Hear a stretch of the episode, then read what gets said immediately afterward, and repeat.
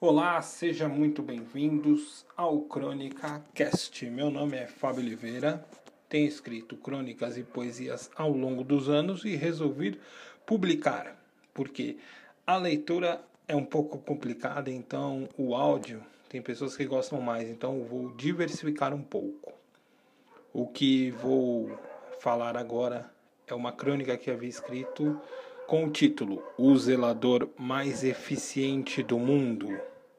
Nunca morei em prédio, mas minhas irmãs sim. Sempre passava algumas temporadas de férias em seus prédios, e o que me lembro sempre era a recepção ruim por parte de alguns moradores, por parte de porteiros e até mesmo zeladores. O zelador que mais lembro era do residencial Eldorado em Guarulhos City, uma eficiência na arte de cuidar da vida alheia e de se meter com as pessoas que não moravam no prédio, pois para se meter com alguma pessoa do prédio poderia até perder seu emprego e sua moradia de graça. O Mr. Loló, como era carinhosamente chamado por meus amiguinhos, tinha uma família com dois meninos e uma menina. Era um crente fervoroso, mas o que se pode fazer com uma pessoa que não teve condição de estudar e tentar mostrar para ela que nem todas as regras do mundo podem ser colocadas nas cabeças de mais de 15 crianças que brincavam no prédio.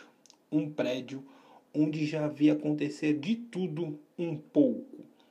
Meninas tomando sol de biquíni na cobertura do prédio, meninos passando corrente correndo pelas alas de acesso e dando soco nas tampas de gesso. Um aborto deixado na lixeira do bloco C.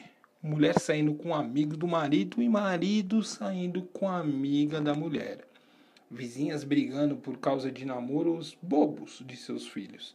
Meninas virando mulheres lindas. Meninos tornando-se viciados nas baladas à noite ou mesmo pastores de igreja. Foram anos de convivência, no mundo encantado desse prédio.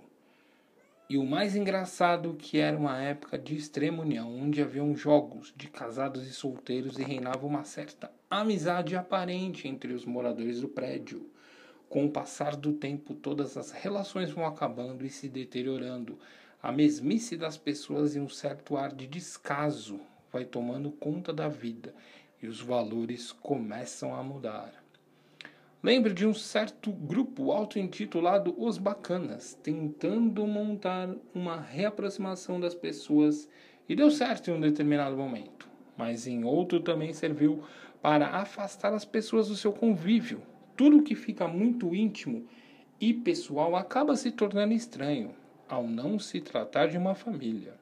Voltando ao Mr. Loló, que um dia teve a coragem de ameaçar quem escreve, e o pior, em público, querer bater, e como sempre, não obtive o resguardo da minha querida e estimada família, que me deu uma certa proteção e auxílio, foram os meus amigos da rua, que podem ser malandros ou coisa parecida, menos covardes em uma situação de perigo aparente.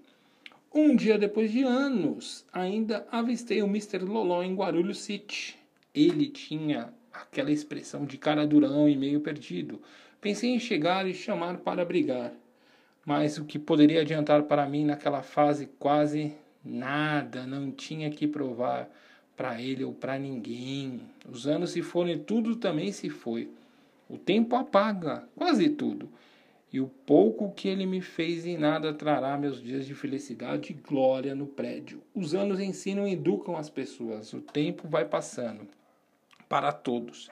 E a cada nova estação, o ciclo se renova com novas crianças, novos problemas, novos zeladores que deixemos em paz e que realmente mereçam a casa própria e a ouvir e participar da vida alheia.